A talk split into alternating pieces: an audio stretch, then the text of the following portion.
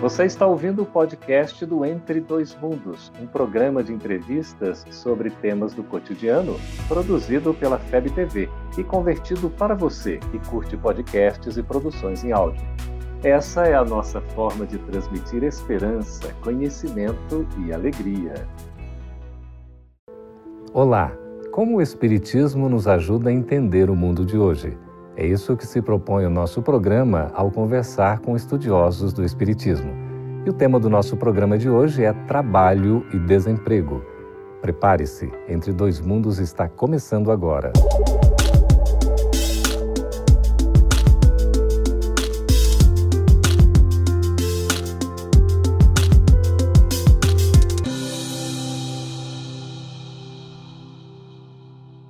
A crise econômica pela qual o Brasil vem passando está colocando muita gente no desemprego.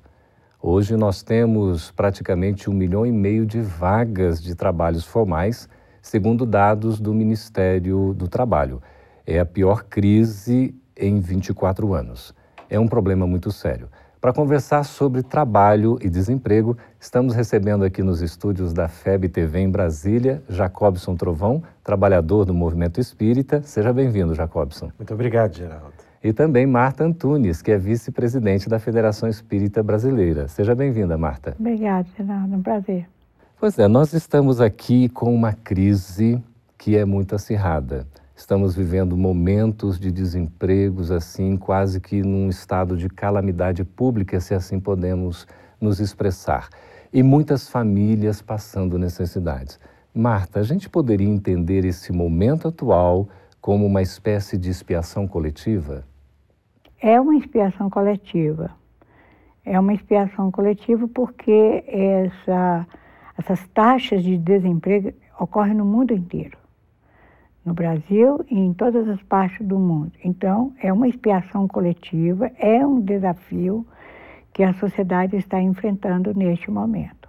E a gente poderia dizer, Jacobson, que o espírito acaba escolhendo atravessar, por exemplo, uma situação de tamanha dificuldade, como é o caso do desemprego? A reencarnação, nesse momento social que o planeta está atravessando, é, não é por acaso. Quando nós vamos encarnar, é feito com a nossa participação ou nos é sugerida uma programação reencarnatória. Não é um destino, é uma possibilidade, é um planejamento que se faz. Então a pessoa vai reencarnar naquele local e no momento apropriado para o desenvolvimento pessoal seu, para o seu progresso. E isso pode ocorrer pelas provas e pelas expiações. Então a pessoa pode realmente reencarnar com essa possibilidade de chegar ao desemprego, sendo isso, como foi colocado, uma dificuldade a benefício da própria alma. Ô Marta, a gente vê assim, em princípio, olhando de fora, de uma forma mais talvez superficial, parece uma dificuldade enorme a pessoa ficar privada da possibilidade dela mesma, com o esforço não é, do seu trabalho, da sua dedicação, a oferir as condições necessárias para a sua própria sobrevivência? É, é um sofrimento muito grande, que para uns pode ser provas para que ela possa, é, vamos dizer, se fortalecer, se preparar mais para superar as dificuldades, são obstáculos. Mas para outros pode ser um processo expiatório a pessoa às vezes é preparada, ela tem conhecimento intelectual, ela se prepara e não consegue emprego. Ou quando consegue, é muito aquém da capacidade dela. De qualquer maneira, de uma maneira global, é, são desafios. Uhum. E o, me fez lembrar nesse momento o Chico Xavier, em que ele afirmava que se não for as provas, que ele agradecia muito a Deus porque se não for as provas, ele permanecia onde ele estava. Então essas provas, elas foram às vezes impostas com tanta severidade na vida dele, que ele teve, ele só tinha um caminho, avançar. Uhum. Avançar. Então é o momento justamente de nós desenvolvermos a nossa inteligência, a nossa capacidade de resiliência. hum. de resistir ao mal e procurar enfrentar essas lutas para não deixar com que esse sofrimento nos abate. Esses comportamentos, Jacobs, que a Marta está falando, assim, no estado, né, o estar desempregado, o que, que seria melhor para a pessoa nessa condição? Como deve ela se comportar? Geraldo, os dois grandes desafios para a alma são as provações da riqueza e da miséria. São dois extremos que realmente é, abalam ou provocam a alma a grandes transformações e desafios. No caso do desemprego, em que a pessoa luta, porque tem, como Marta colocou, existem pessoas que reencarnam com, a, com essa expiação, vão passar uma vida inteira em, em dificuldade, não vão conseguir sair com facilidade.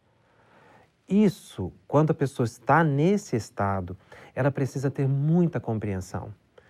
Não justifica o desespero, como também não justifica a acomodação. Porque, veja bem, nós falamos que o planejamento reencarnatório é uma possibilidade. Uhum. Então, não é um fatalismo. A pessoa pode estar numa dificuldade e, pelo seu esforço pelo pessoal, pela sua dedicação, pelos méritos que ela adquirir, isso ser minimizado e ela mudar aquela condição social em que ela foi colocada. Não há um determinismo absoluto. Mas se a pessoa não se desespera, se ela mantém-se estruturada, evitar a depressão, a ansiedade, para que a mente esteja tranquila o suficiente para encontrar soluções. Parece um contrassenso hum. você dizer que a pessoa está com muitos problemas e manter é. a mente serena, mas são, são situações que realmente não se contrapõem. Uhum. Eu posso estar envolvido por dificuldades e manter o equilíbrio, porque é esse equilíbrio que vai me dar condições de verificar o que eu posso fazer para solucionar aquele problema. Vai ser um curso, vai ser um um, uma, oferta, uma busca de determinada pessoa para me auxiliar, me, me preparar para outro tipo de trabalho, porque eu estou num caminho e aquele não está dando certo, buscar outra opção. Essas intuições acabam chegando na medida em que a pessoa mantém-se estruturada emocionalmente. Uhum, porque é muitas se desesperam e chegam até o suicídio. É, não é fácil, né, Jacob? Não é muito fácil. Ô, Marta, quais as lições que a pessoa pode tirar desse período de um exercício tão grande é, de estar desempregada durante um tempo? É uma, o, o estar desempregado é um, é um sofrimento realmente por causa das suas implicações sociais. A pessoa tem que se alimentar, tem que se vestir, tem que se abrigar, tem que ter um teto. As necessidades básicas. Hein? Tem as necessidades básicas. As né? necessidades básicas. E muitas vezes essas pessoas têm famílias que dependem delas, são arrimos de família. Então, isso realmente ninguém pode dizer que é fácil. Mas temos então, o Espiritismo nos orienta a tomar a seguinte atitude: confiar em Deus, porque Deus não quer a nossa infelicidade. Uhum. Buscar um conforto na oração, porque a oração, os bons espíritos vão nos inspirar que atitude devemos fazer, que caminhos devemos seguir. O que que devemos? E além da oração e da, da, da que termina por desenvolver a nossa fé, nós vamos ter que, como espírita, nos ajudar mutuamente. Não é esperar que o governo resolva nosso problema ou que quem está lá fora resolva. Nós podemos nos ajudar mutuamente, uhum. seja através de uma vibração amorosa, de uma pré, e colaborar, começar a buscar auxílio para encaminhar essa pessoa Perfeito. ao emprego permanente ou provisório. Matia, nós vamos chamar um breve intervalo aqui para a gente poder continuar conversando sobre esse assunto tão importante, inclusive a contribuição do Espiritismo num comportamento que a gente possa ter diante dessa situação difícil. A gente volta daqui a pouquinho. Estamos de volta e antes do nosso intervalo a gente perguntava a respeito da contribuição do Espiritismo no nosso comportamento diante dessa situação difícil do desemprego. A Marta já começou a falar, Jacobson, a respeito desse assunto. Qual a sua contribuição aí para nos esclarecer? Como é que o Espiritismo pode nos ajudar? Que tipo de consolo, de esclarecimento para esse momento tão difícil? A doutrina espírita tem uma posição bem ativa em relação a toda dificuldade que a pessoa vem enfrentar. A primeira delas é ter fé na vida futura. A gente tem que entender que nós não estamos na Terra para sofrer, mas para progredir. E a compreensão da vida futura mostra que nós estamos passando por problemas, mas que precisamos desenvolver a esperança, porque na vi a vida futura mostra que essa passagem, por mais longa ou difícil que pareça, ela é breve na existência do espírito. Porque existem situações que, se, que permanecem no tempo. Então, a pessoa mantendo-se é, com a visão de futuro, ela consegue a estrutura suficiente para vencer o presente. É o que nós chamamos de paciência. Mas uma paciência que os orientais chamariam de paciência ativa. Não é aquela paciência em que a pessoa se acomoda, uhum. em que ela vai fazer algo a benefício dela mesma, aproveitando esse momento. Marta colocou agora há pouco a oração, manter-se é, em estado de fé e de confiança, que Deus não nos desampara. Porque são situações que a gente não pode determinar caso a caso, nós estamos falando aqui uhum, em tese. Perfeito. Mas caso a caso, a misericórdia divina atua não é? Para uhum. que a pessoa possa encontrar o melhor. Então, de repente, hoje ela não vê solução mas essa solução pode surgir daí a poucos instantes. Ô Marta, aqui numa espécie de contraponto, a gente também tem aqueles casos da nossa própria condição, situação de trabalho. Às vezes, diante da nossa realidade, junto do nosso chefe, da nossa equipe, a gente enfrenta também dificuldades, obstáculos. E muitas vezes reclamamos disso, né? Às vezes parece que a gente não gostaria de estar onde nós estamos. estamos. O que, você teria a dizer é, sobre isso? É, de uma certa maneira, reflete uma insatisfação que é uma rebeldia espiritual. Por outro lado, a, o ser humano não deve se acomodar, ele deve ser desafiado a buscar mais, sempre mais, melhor recurso, maior conhecimento, até ele se sentir feliz. Porque não existe um emprego, uma profissão ideal. Todas elas têm lá suas dificuldades, têm seus méritos e deméritos. Uhum.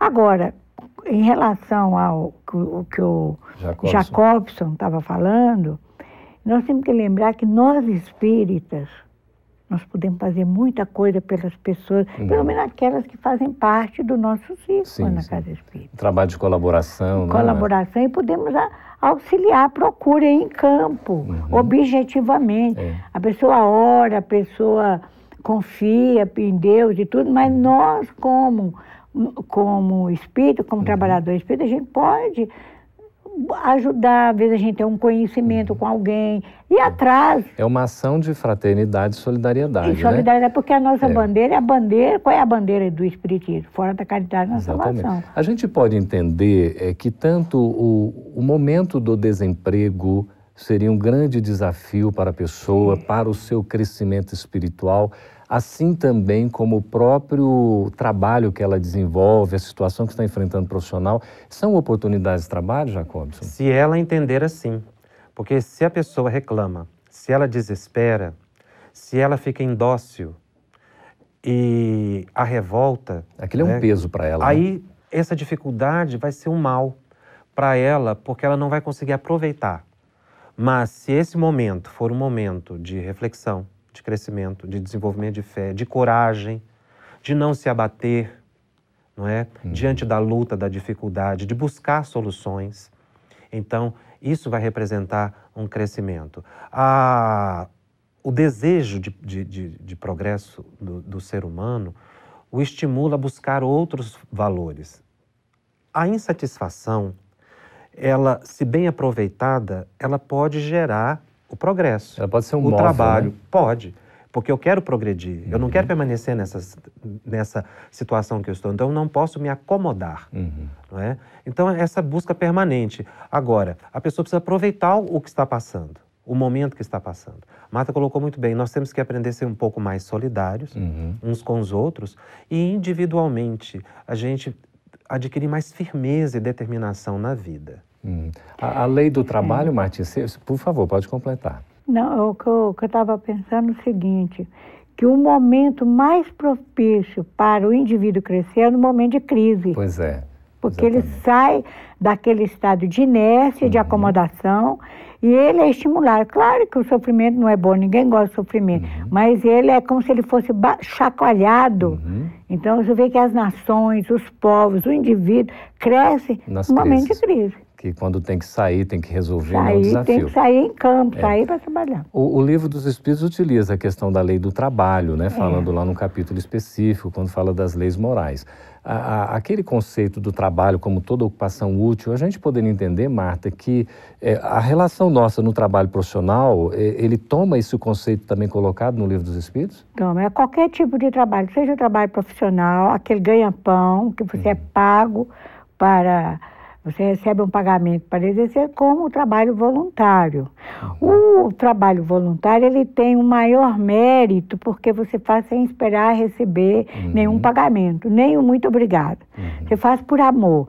Mesmo que alguns trabalhos profissionais você recebe o pagamento, mas você extrapola as, le as legislações trabalhistas e se dedica por amor, por carinho, então também tem essa parte meritória, uhum. né? Jacobson, o trabalho é uma satisfação ou é uma imposição? É aquilo que nós colocávamos agora há pouco, depende do ponto de vista. O trabalho pode ser um peso ou o trabalho pode ser uma gratificação. Independe do trabalho, independe. Nós conhecemos profissionais com alta graduação que são extremamente infelizes no que fazem e pessoas com um trabalho singelo que demonstram uma alegria muito grande. A questão é o nosso estado emocional. Uhum. Então nós precisamos ver o trabalho não como um peso, mas uma oportunidade. Existe uma questão muito interessante que Emmanuel coloca através de Chico Xavier, que nós temos que observar que o trabalho, ele que a gente realiza, mesmo profissional, é uma forma de colaboração com Jesus. Nós uhum. estamos trabalhando com Jesus quando agimos profissionalmente e desenvolvemos o progresso da sociedade. Maravilha. Então, a, a, nós não auxiliamos o Cristo apenas nas atividades religiosas. É a nossa vida como um todo, né? Na vida como um todo. dedicação. É interessante aquilo que você está falando, porque nem sempre a gente faz o que gosta, né, Marta? Mas a gente sempre deve gostar do que está do fazendo. Que fazendo é. muito bem, estamos conversando com o Jacobson, com Marta, é, muito gratos, inclusive, aí, pela presença de vocês, mas nós vamos para um breve intervalo. Você está gostando do programa? Se estiver gostando, você pode assistir a esse e outros programas no nosso canal, para o assinante aí Gotas de Luz. No próximo bloco, a gente vai para a resposta aos nossos espectadores. A gente volta daqui a pouquinho. Fique conosco. Estamos de volta agora para o momento interativo do nosso programa. É quando os nossos espectadores nos escrevem a gente responde aqui as perguntas.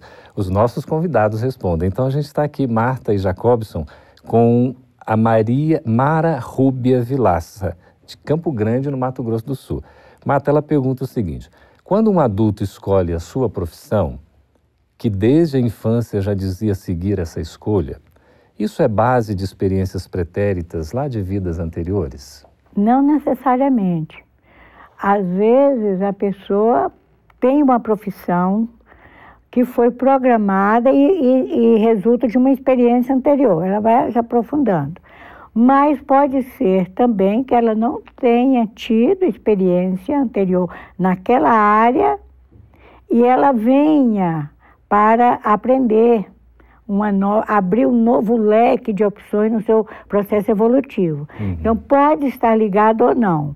Agora, a gente percebe que há pessoas que, que se destacam muito na profissão como, se, como algo assim inato, uhum. que revela uma experiência anterior. Certo. Outros não, tem que se esforçar muito mais. Por exemplo, um músico, tem pessoas que eximem no instrumento uhum. musical, que mostram uma experiência. Outros têm que treinar 20, é. 10, 8 horas é. e não chega a ser se revelar com tanta competência quanto o outro. A informação que está nos chegando aqui, Jacob, é que Mara Rúbia, ela desde criança brincava com escovas de dentes e hoje ela é de, dentista, né? é odontóloga. Então, a gente acaba escolhendo essa profissão? Isso já estava gravado não é, no seu subconsciente, o desejo dessa profissão. fruto da necessidade dela passar por essa experiência, uhum. seja é, de, de, decorrente de vidas passadas ou pelo conhecimento, como Marta colocou. O importante é que o trabalhador encontre no trabalho um motivo de alegria e de crescimento. Ótimo. A gente não deve trabalhar por trabalhar. Uhum. Aquele que trabalha apenas para que o chefe veja, ele é medíocre e não vai desenvolver. A gente tem que trabalhar a benefício da nossa própria consciência. Uhum. Nós devemos fazer o melhor que nós podemos, independente daqueles que estão nos observando porque aí sim nós vamos encontrar alegria no que fazemos. Ótimo. Nós estamos aqui com a Marialba Ramos, é de Ibiraci, Minas Gerais. Como será o resgate das pessoas que ainda no século XXI submetem trabalhadores ao trabalho escravo, Marta? Vai ser um processo de sofrimento maior. Eu digo maior porque no passado a escravidão, digamos assim, era generalizada. Os povos dominavam, conquistavam, era, não era correto, mas havia uma generalizada de entendimento. Hoje em dia, com maiores esclarecimentos na parte moral, na parte social, dos abusos, e se a pessoa se pratica, a, o endividamento, o desajuste é maior. Então, ainda nessa existência ou em existências futuras, a pessoa vai ter que realmente responder por esse desvio, esse atentado contra as leis divinas. É, é uma situação ainda lamentável, né? A gente é. vem em pleno século XXI, esta realidade. Quanto né? mais esclarecida a pessoa e ela comete o delito, comete a inflação, as repercussões são maiores. Quando ela é ignorante, uhum. quando ela está desinformada, justifica. Errou porque não estava informada. Mas sabendo, uhum. a sociedade sabendo, é, é, mais difícil.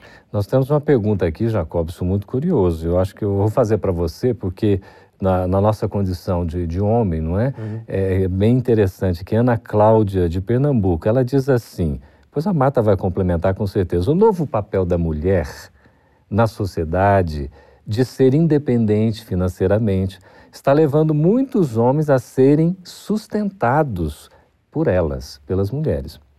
Isso é uma fase evolutiva da mulher em ter que aceitar isso? É muito interessante porque a revolução que se estabeleceu, chamado feminismo, uh, deu às mulheres oportunidade de crescimento muito importante. Eu acredito que esse, essa inversão de papéis ela é muito natural, porque uh, o progresso é da alma, independente do sexo. A mulher ainda hoje sofre muito. Uhum. A nós, não nós não chegamos socialmente àquela igualdade prevista, inclusive nas nossas leis maiores. A mulher ainda permanece numa posição de maior dificuldade, até preconceito uhum. em relação ao homem. Aquelas que já conquistaram e têm possibilidade de auxiliar o companheiro, não é? que ainda não conseguiu aquele status, ela deve ver como uma oportunidade de auxílio e não como um peso para ela, porque aquela alma está muito carente. Então ela deve fazer como a mãe faz com o filho, né? E continuar ajudando. -se. Nós homens precisamos muito da ajuda das mulheres. É, Mata, você concorda com isso? Em tese. Você vê que o exemplo que ele deu, a mãe com os filhos. Por que, que ele não falou pai? não, é. brincadeira à parte. É isso para mim representa uma evolução social. Porque da mesma forma que a mulher está buscando o mercado de trabalho, ela está participando mais ativamente na sociedade, está decidindo, o homem também. Sim. O homem está voltando para dentro de casa. Tem muitos homens, muitas pessoas do sexo masculino que estão ocupando papéis dentro de casa que antes era só mulher. Hoje estão cuidando mais dos filhos, estão participando das atividades domésticas e há uma quantidade enorme de, de homens que gostam do que está fazendo. Então, estou, o que eu estou vendo que é uma evolução social, não é do sexo, da mulher ou Sim. do homem. É uma evolução social que está tendendo para o equilíbrio, uhum. porque todos têm deveres e obrigações. Seria mais justo assim? É Marta? mais justo, criar uma sociedade mais justa que todos participam da maneira mais equânime nesse uhum. processo. Até mesmo em tempo de trabalho, algumas atividades eram tipicamente femininas e outras, mas, outras masculinas. Isso já tem sido superado, o que é muito bom, uhum. porque essa percepção de papéis né, de um lado ou de outro auxilia no progresso da criatura. Então, o que Marta acabou de colocar é fundamental.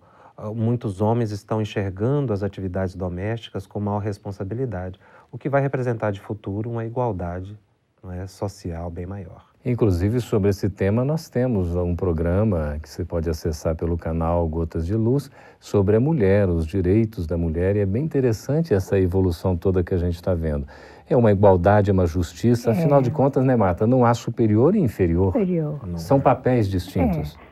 Nós estamos na era do espírito, então é, o, a era do espírito pressupõe uma era de desenvolvimento espiritual, moral, intelectual.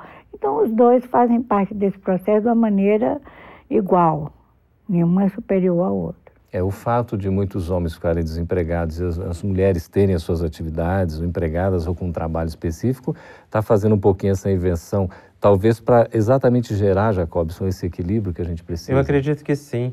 Quando numa família a mulher se destaca e o homem é, compreende isso, isso é um, um progresso, representa uhum. para ele um amadurecimento, desde que ele não faça por acomodação, por exploração, porque ainda aí seria uma exploração feminina, não é? Certo. Mais uma forma de preconceito, uhum. porque ela está numa posição claro. e ele não se esforça uhum. para atingir aquilo, aquele, aquele estado. Uhum. Mas quando a, a, a posição é legítima, é? Aí representa amadurecimento. É esse crescimento que a gente está. Conversamos com Marta, conversamos com Jacobson, a quem a gente agradece. Agradecemos também a todos vocês que nos escreveram e estimulamos para que estejam conosco. Pode escrever aí, tem um vídeo para que vocês possam nos mandar os seus e-mails. Muito obrigado pela participação. Estejam conosco no próximo Entre Dois Mundos.